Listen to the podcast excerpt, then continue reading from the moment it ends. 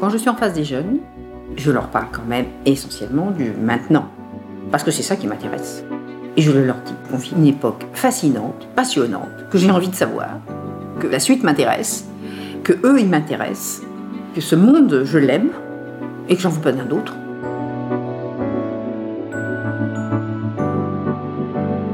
J'ai toujours pensé qu'on était façonné par nos lectures, que chaque livre qu'on lit nous élève, comme le font nos parents, l'école, la confrontation au monde et aux autres.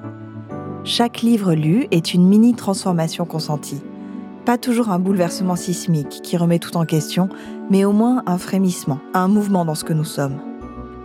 Lorsqu'on donne la parole aux lecteurs et lectrices de Mario de Muraille, ça ne fait pas de doute. J'ai pleuré en lisant ce livre, qui pourtant était un livre qui ne m'était pas spécialement destiné. Donc depuis, je, lis tout ce qu'elle ce qu'elle écrit, tout ce qu'elle a écrit. Je, suis vraiment impressionnée parce que c'est pas facile de, rester en contact avec euh, les générations les unes après les autres. Et je pense que sa famille, elle doit être très fière d'elle. Donc, euh, parce qu'il y a de quoi. Je pense que c'est une femme forte et euh, par rapport à tous ses livres réalistes, etc., je trouve ça très intéressant. Donc voilà, bravo.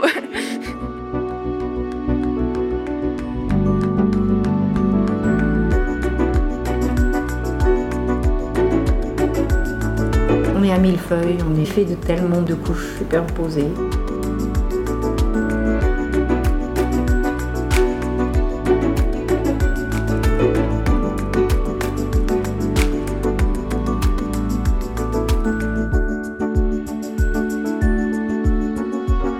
Vous écoutez Millefeuille, un podcast portrait de l'école des loisirs qui explore des vies d'auteurs, leur rapport au monde, à leurs lecteurs et lectrices, à leurs livres.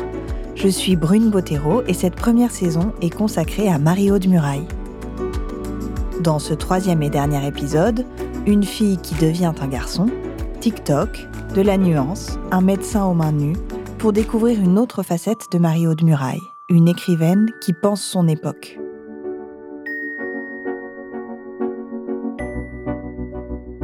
Dans Comme un roman, Daniel Pénac écrit Chaque lecture est un acte de résistance, une lecture bien menée sauve de tout, y compris de soi-même. En lisant cette phrase, je pense immédiatement au si bien nommé Sauveur. Sauveur Saint-Yves est psychologue à Orléans. Son cabinet voit défiler nombre de patients, adultes et enfants, un peu abîmés par la vie, qu'il essaie d'aider comme il peut. Et derrière une porte qui ferme mal, son fils Lazare écoute en cachette les consultations. Sauveur est le personnage principal de Sauveur et Fils, la série de romans de Mario de Muraille, composée de six, bientôt sept saisons, plus addictive pour ses lecteurs et lectrices que la meilleure des séries Netflix. J'ai quand même décidé de faire cette série à un moment où je sentais que les, jeunes autour de moi allaient mal, et ça remonte quand même. C'est pas une histoire de confinement, ni même de conscience écologique, c'est encore bien avant. J'avais les premiers signaux autour, hein, et, que, et ça frappait de plus en plus près. Voilà, je m'apercevais que ça se rapprochait de moi et donc des jeunes que je connaissais maintenant. Ce n'était pas uniquement dans les livres ou dans les journaux. Et je me suis dit, je vais, faire ce thérapeute et, je, vais, soigner effectivement des gens parce que moi je peux pas. Voilà, je peux pas. Moi j'ai pas les outils hein, certainement ou j'ai pas le cabinet, j'ai pas les médocs, j'ai pas voilà. Mais je vais faire un médecin au main nu justement quelqu'un d'aussi démuni que moi parce qu'un psychologue effectivement n'a pas l'arsenal euh, qu'ont les médecins. Voilà. Et donc il aura juste, comme moi, il n'aura que la parole. Voilà. Et encore, il écoute beaucoup plus qu'il ne parle. Et quand il les parle, c'est souvent sous forme d'apologue, d'histoire, de blagues, de citations, de poèmes. Euh, pas d'une parole trop personnelle. De façon à ce que les, autres euh, continuent leur chemin sans être encombrés euh, par sa propre expérience à lui, sa propre vie à lui. Donc, oui, je, me suis dit que j'allais. Euh, alors, je ne sais pas si je me suis dit que j'allais soigner la génération euh, qui était là, mais à chaque fois que j'ai vu un, gros problème émerger, je, me suis dit bon, alors je vais l'incarner dans un personnage. Voilà. Et les choses que, j'ai du mal à comprendre, je vais essayer de les comprendre à travers des personnages. Et surtout, de ne pas être dans, le jugement. Voilà. Je vais, puisque un thérapeute s'abstiendra de ça. Sauveur ouvrit la porte de la salle d'attente en douceur. Si les gens n'étaient pas prévenus, ils avaient un mouvement de surprise en l'apercevant. Madame Dutilleux.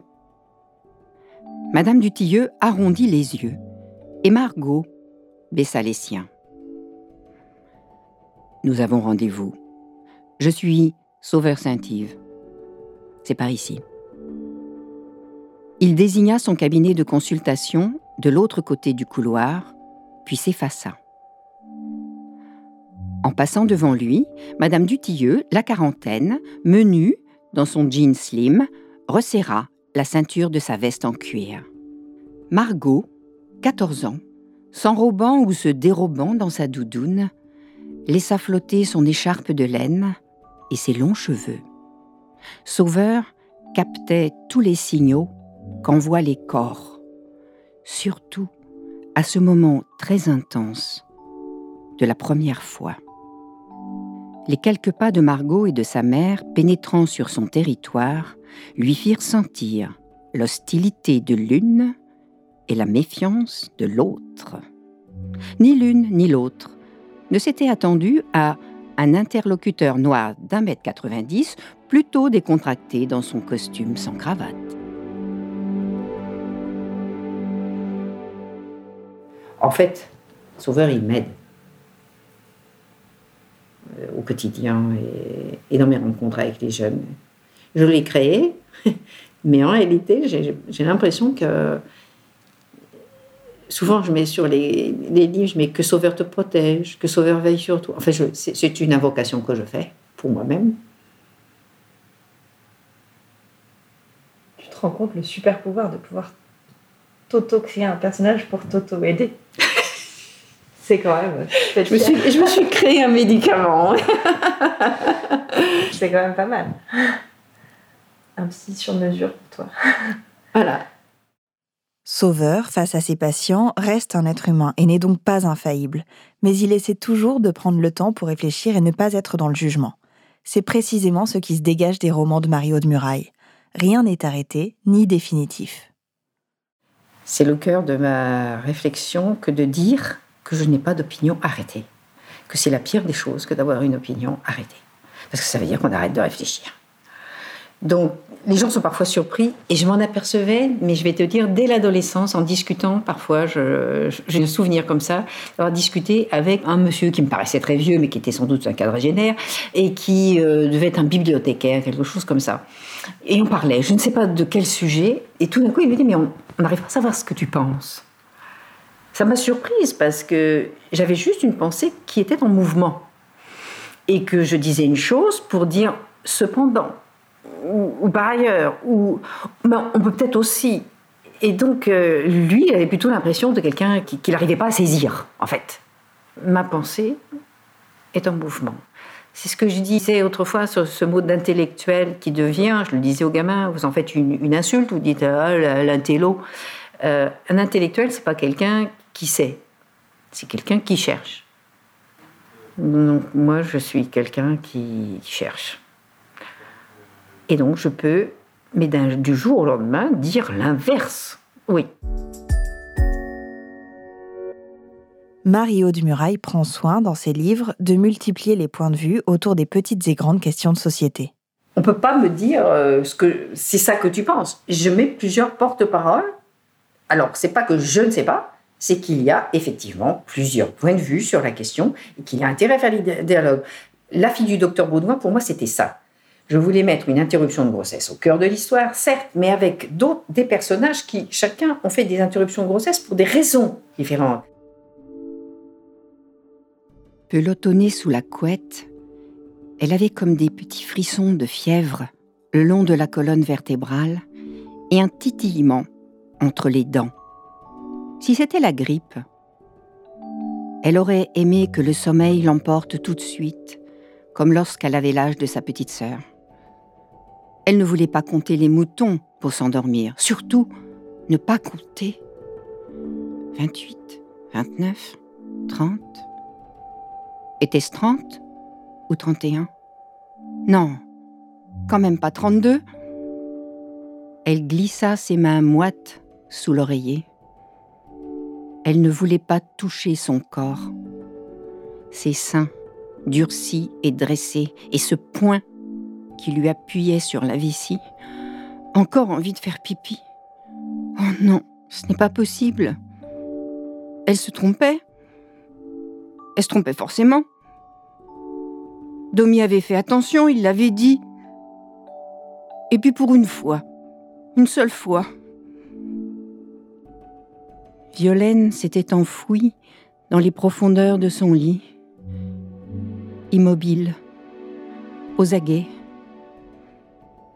Elle aurait voulu être un tout petit animal et hiberner. Dans La fille du docteur Baudouin, Violaine, 17 ans, fille d'un médecin strict et respecté, est confrontée à une grossesse indésirée. Autour d'elle gravitent nombre de personnages, amis, frères, sœurs, parents, autres patients du cabinet médical. Ce roman choral met en scène plusieurs histoires dans lesquelles l'IVG est un sujet central.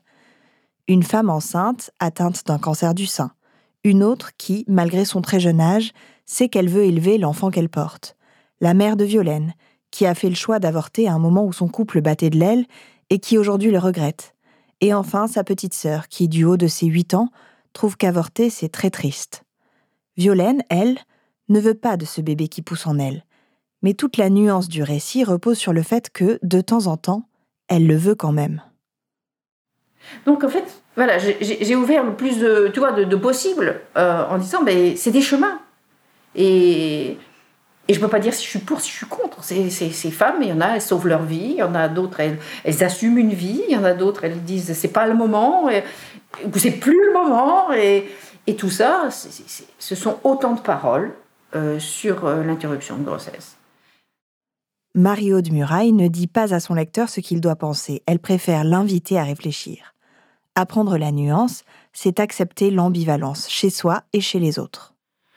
Le fait que la frontière, je j'explique aux enfants, la frontière entre le bien et le mal, ça, ne se passe pas. Et je fais la ligne entre toi et moi. Ça se passe à l'intérieur de toi, entre toi et toi. Et, c'est pour ça qu'une personne tout à fait ordinaire peut devenir méchante. C'est ce que euh, avait vu Anna Arendt. Le, monstre, il est ordinaire. Chaque humain contient l'humanité. J'avoue parfois, voilà, aux enfants, quelles sont mes noirceurs. L'une d'elles, c'est l'envie. Je suis une personne envieuse. Euh, je, supporte très mal la réussite des autres écrivains, par exemple. Oh, s'ils sont morts, ça, il n'y a pas de problème. Hein. Ou s'ils sont inconnus, c'est parfait. Bon, mais plus ça se rapproche de moi, plus c'est insupportable. Donc, c'est là. Et ce sera toujours là. Alors, je faisais aux enfants, vous voyez, j'ai un petit drone au-dessus de moi qui me surveille tout le temps. Connais-toi toi-même. Se corriger, se réformer, c'est presque mission impossible. Je suis toujours une envieuse, je serai toujours une jalouse. J'ai appris à me contrôler, à m'accepter aussi. Parce que comme m'avait dit un prêtre, m'écoutant avec toutes mes contradictions, il avait fini par me dire Eh bien, souris, c'est toi. Et quand je me retrouve, quand je me reconnais, je me souris, c'est toi.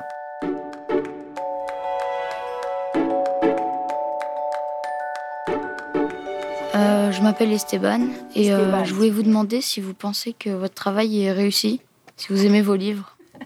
Est-ce que j'aime mes livres? Ça, c'est une jolie question aussi. Hein. Euh, est-ce que j'aime mes livres? Alors, euh, je les relis régulièrement quand même pour regarder si je suis toujours d'accord avec ce qu'il y a à l'intérieur. De temps en temps, effectivement, je retravaille un peu parce qu'on me propose de les réimprimer. Et à ce moment-là, je me dis, bon, il y a des choses avec lesquelles je ne suis pas entièrement satisfaite, quoi, c'est tout. globalement, qu'est-ce que je pense de, de mes livres? En progrès. Voilà. Et en fait, c'est la seule chose pour laquelle je me sens sur Terre, faire des progrès. Donc, euh, et un jour, j'ai demandé à ma psy euh, jusqu'à quand je pourrais faire des progrès? Et elle m'a répondu cette phrase-là que je vous donne, parce qu'après tout, ça vous intéresse peut-être aussi de faire des progrès. Elle m'a répondu tant que vous serez curieuse. C'est sympa comme réponse. Rester curieuse pour Marie-Aude Muraille, c'est accepter qu'on ne peut pas toujours incarner un personnage sans un petit coup de pouce. Quand j'ai écrit Maïté Coiffure, j'ai redonné mon manuscrit à, la dame du salon de coiffure en dessous. Quand j'ai écrit euh, La fille du docteur Baudouin, comme j'étais allée au planning familial pour avoir euh, de l'information, je l'ai fait relire par la médecin évégiste. Et les, uns et les autres me font des corrections. Et ça me paraît normal, moi, ça m'a jamais paru bouleversant. Et, là, qu'on me fait réimprimer donc euh, des, des choses que j'ai écrites il y a 25 ans, à chaque fois je dis Ah, attention, On va faire relire ça par quelqu'un d'aujourd'hui, par quelqu'un de plus jeune. Et éventuellement, pour vivre la République, ça a été bien. C'était quelqu'un, comme on dit maintenant, de racisé. Donc, parce que ça se passait dans les banlieues, etc. Je voulais aussi ce regard-là. Ça ne veut pas dire que j'ai dit oui à tout ce qu'elle disait. Il y avait des choses qui m'ont paru ridicules. Donc, j'ai éclaté de rire à ces réflexions. Puis, il y en a d'autres, je dis, ah, bien vu. Elle m'a évité des bêtises. Donc, je vois pas pourquoi je me priverais de ça. Tout ce qui peut m'apporter quelque chose, je, le prends. Donc, je ne suis pas contre euh, une relecture par des gens qui en savent plus que moi. Ou qui ont vécu le problème et qui sauront me dire de l'intérieur si je le ressens bien ou pas. Je ne veux pas qu'on m'interdise euh, d'écrire sur des sujets euh, que je, que je suis en train de, découvrir ou avec des personnages qui ne sont pas moi. Parce qu'effectivement, c'est ça la fiction, écrire avec des personnages qui ne sont pas moi. Donc je ne veux pas qu'on m'interdise ça. Mais après, qu'on me dise, euh, bah, bon, ce personnage d'assistante sociale, tu ferais bien de demander à une assistante sociale si elle est tout à fait crédible, etc. Bah oui, bien sûr. Merci d'y penser. En novembre 2019, à l'occasion du Salon du Livre et de la Presse Jeunesse de Montreuil, le journal Libération publie un numéro spécial dont la rédaction en chef est assurée par des auteurs et autrices jeunesse.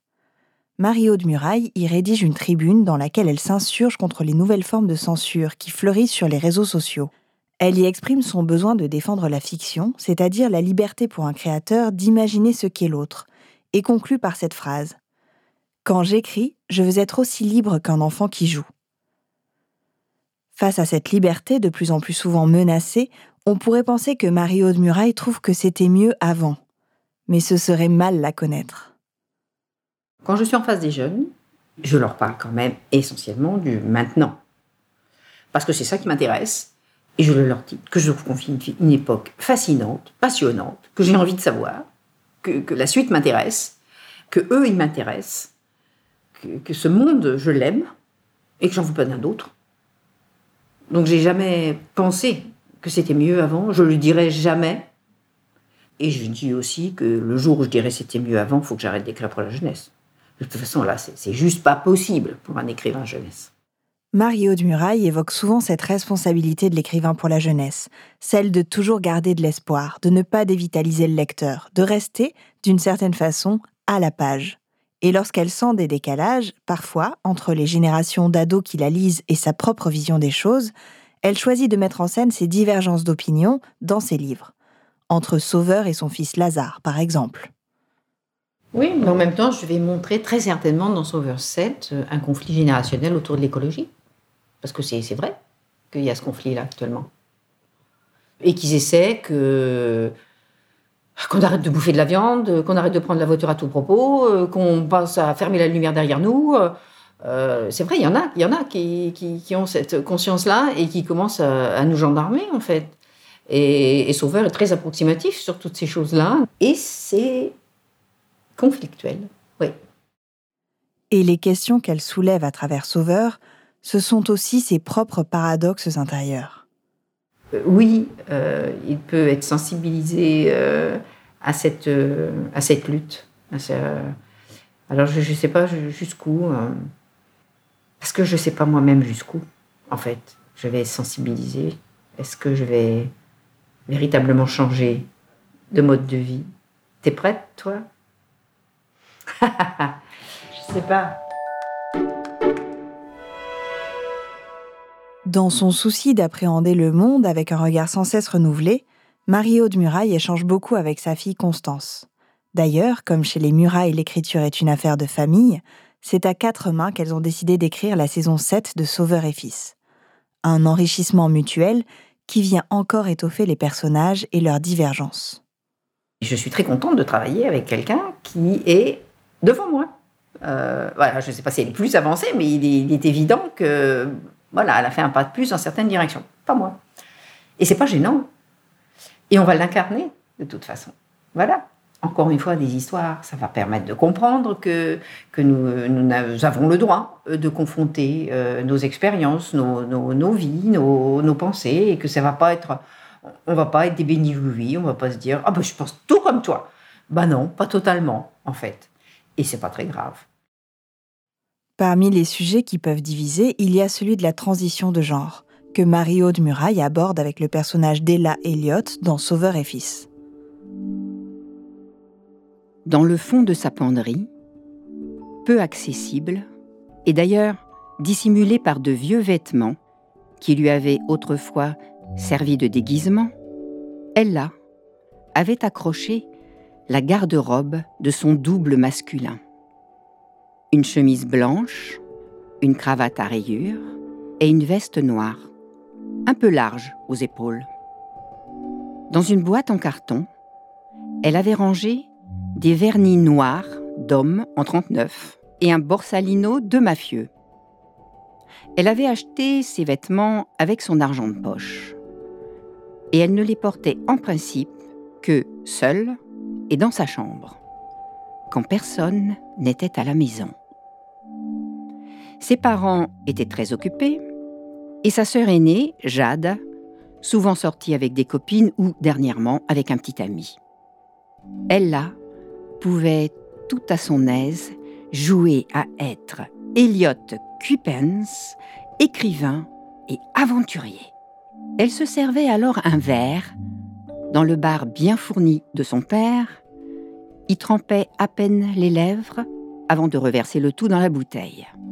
Elle s'était aussi acheté une pipe de femme, aux longs tuyaux fins et aux petits fourneaux, qu'elle bourrait d'Amsterdamer et dont elle tirait quelques bouffées en pensant à George Sand, l'auteur de son roman favori, François le Champy. Puis, elle ouvrait son cahier et, prenant des poses d'écrivain, elle rédigeait son roman, Le sac de Jack. L'histoire d'un vagabond de 15 ans, prêt à toutes les rencontres, et pas entièrement fixé sur ce qui est bien ou ce qui est mal. Oui, vraiment, son double masculin. Quand elle pensait à elle, Ella le faisait en anglais, parce que good or bad, tall or small ne prennent pas de E au féminin. j'ai beaucoup réfléchi avec cette euh, jeune fille donc qui décide qu'elle est un garçon et devient il et, devient Elliot. Et à un moment arrête la thérapie parce qu'elle sent que Sauveur euh, n'est pas entièrement en accord. Donc et elle veut il veut être libre de ses choix. Et donc il prendre ce traitement hormonal et quand il revient la, chose est enclenchée et on lui a dit de, faire un suivi euh, psychologique pour l'aider dans sa transition. Et elle choisit de retourner voir ce, psy alors qu'elle sait, qu'il sait, qu'il n'est pas entièrement d'accord, qu'il aurait préféré qu'elle fasse un autre choix. Le choix de la créativité et de s'incarner dans des personnages masculins et il pense que ça aurait pu suffire. Ce que j'ai fait, le choix que j'ai fait, sans savoir que c'était un choix, et que ce n'était pas un choix, parce qu'en fait, je n'avais pas de choix. Et parfois, je me dis, mais je serais ado, là, j'aurais le choix. Quel choix je ferais? J'avais juste fait le choix du travestissement, mais, mais pas celui du, bah, qui n'était pas proposé, hein, du traitement hormonal, etc. Et, donc, euh, eh bien, je suis à la fois, et là qui devient et Sauveur, qui propose qu'on n'aille pas aussi loin, et qu'en fait, on investisse plutôt la créativité que de se recréer soi-même. Voilà. En s'incarnant dans des personnages différents, Marie-Aude Muraille explore différentes facettes d'elle-même. Travailler avec sa fille Constance lui permet d'élargir encore ses horizons et de se confronter aussi à une certaine réalité à laquelle elle ne souhaite pas être étrangère. C'est y aller à fond, à fond. Là, je lui ai dit, mais vas-y sur TikTok. Hein. Moi, j'ai besoin de toi, là. J'ai besoin de tes yeux, j'ai besoin de tes oreilles. Parce que, regarde notre génération, tous, les éditeurs, les journalistes, quand ils ont à partir d'un certain âge, ils font oui, non, Instagram ça va, mais TikTok, non, je peux pas. Je dis mais toi tu peux encore. Et surtout, tu connais des gens qui y sont. Alors là, c'est très précieux. Parce qu'on va y aller à fond. Justement pour leur dire à eux, nos jeunes là, coucou, je vous ai vu. Vous êtes là. Et, c'est intéressant ce, que, ce qui se passe là aussi. Toi, il en va de ta crédibilité face à eux? Oui. C'est professionnel aussi. Hein. Tu leur dois? Absolument. Donc je pense que écrivain jeunesse, ça commence, ça commence là. Hein. Dire à ses lecteurs qu'elle les voit, qu'elle les considère, c'est primordial pour Marie-Aude Muraille, et c'est probablement ce qui fait que son œuvre les touche autant, à un âge où on est particulièrement en prise avec la société. Mais bien sûr, au fur et à mesure qu'ils sont euh, conscients et, surtout aux avant-postes, euh, c'est de plus en plus brûlant. Hein, voilà, chaud devant. Euh, ils sont presque nos, nos guetteurs. Hmm. Moi, je pense qu'en observant bien cette population, je comprends bien le monde, en fait, et ce qu'il va devenir. Ce qui fait de Marie-Aude Muraille une écrivaine si unique, ce qui lui a valu de recevoir le prix Andersen, c'est cette faculté incroyable à transmettre à ses lecteurs et lectrices, et à ne jamais rien considérer comme acquis. Elle juge elle-même son travail comme étant en progrès, signe d'un mouvement constant vers l'avant. Au fait, je suis sur Instagram. Et alors c'est a ma muraille. Et je vous attends. Il faut que j'en ai un max quand même, faut pas avoir l'air trop nul.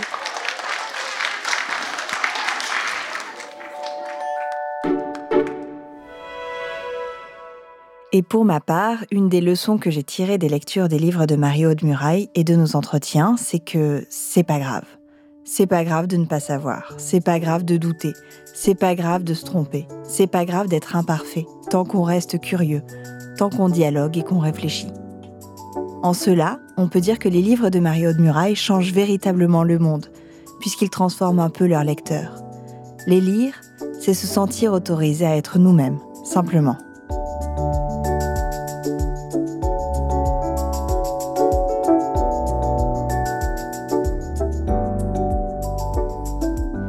Ma petite fille parce que ma fille a fait connaître à sa fille Ellie pour sa fille l'espionne, la série L'espionne, voilà.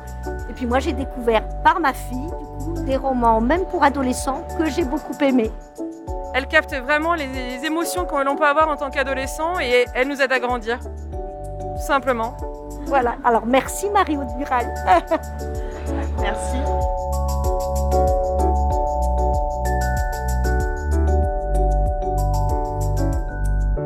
C'était le troisième épisode de Millefeuille, un podcast produit par l'École des loisirs. Je suis Brune Bottero et j'ai écrit et monté cet épisode. Gaël Moreno en a dirigé la production. La prise de son et le mix étaient assurés par le studio La Fugitive et Émile Chevrin a composé la musique et l'a réalisée. Merci à Marie-Aude Muraille de m'avoir laissé l'accompagner dans ses rencontres avec ses lecteurs et de m'avoir consacré du temps pour parler d'elle et de son métier. Merci à Véronique Heitz, éditrice de Marie-Aude Muraille, pour le suivi éditorial du podcast. Merci aux lecteurs et lectrices qui ont répondu à nos questions, ainsi qu'au cinquième du collège André Mauroy d'Épinay-sur-Orge et au quatrième du collège Notre-Dame de Bellecombe à Lyon. Si vous aimez ce podcast, n'hésitez pas à en parler autour de vous et à mettre des étoiles et des commentaires dans vos applis de podcast préférés. Et pour connaître plus en détail les références citées dans cet épisode, rendez-vous sur le site écoledesloisirs.fr ou sur les réseaux sociaux de l'École des loisirs. Merci de votre écoute et à bientôt.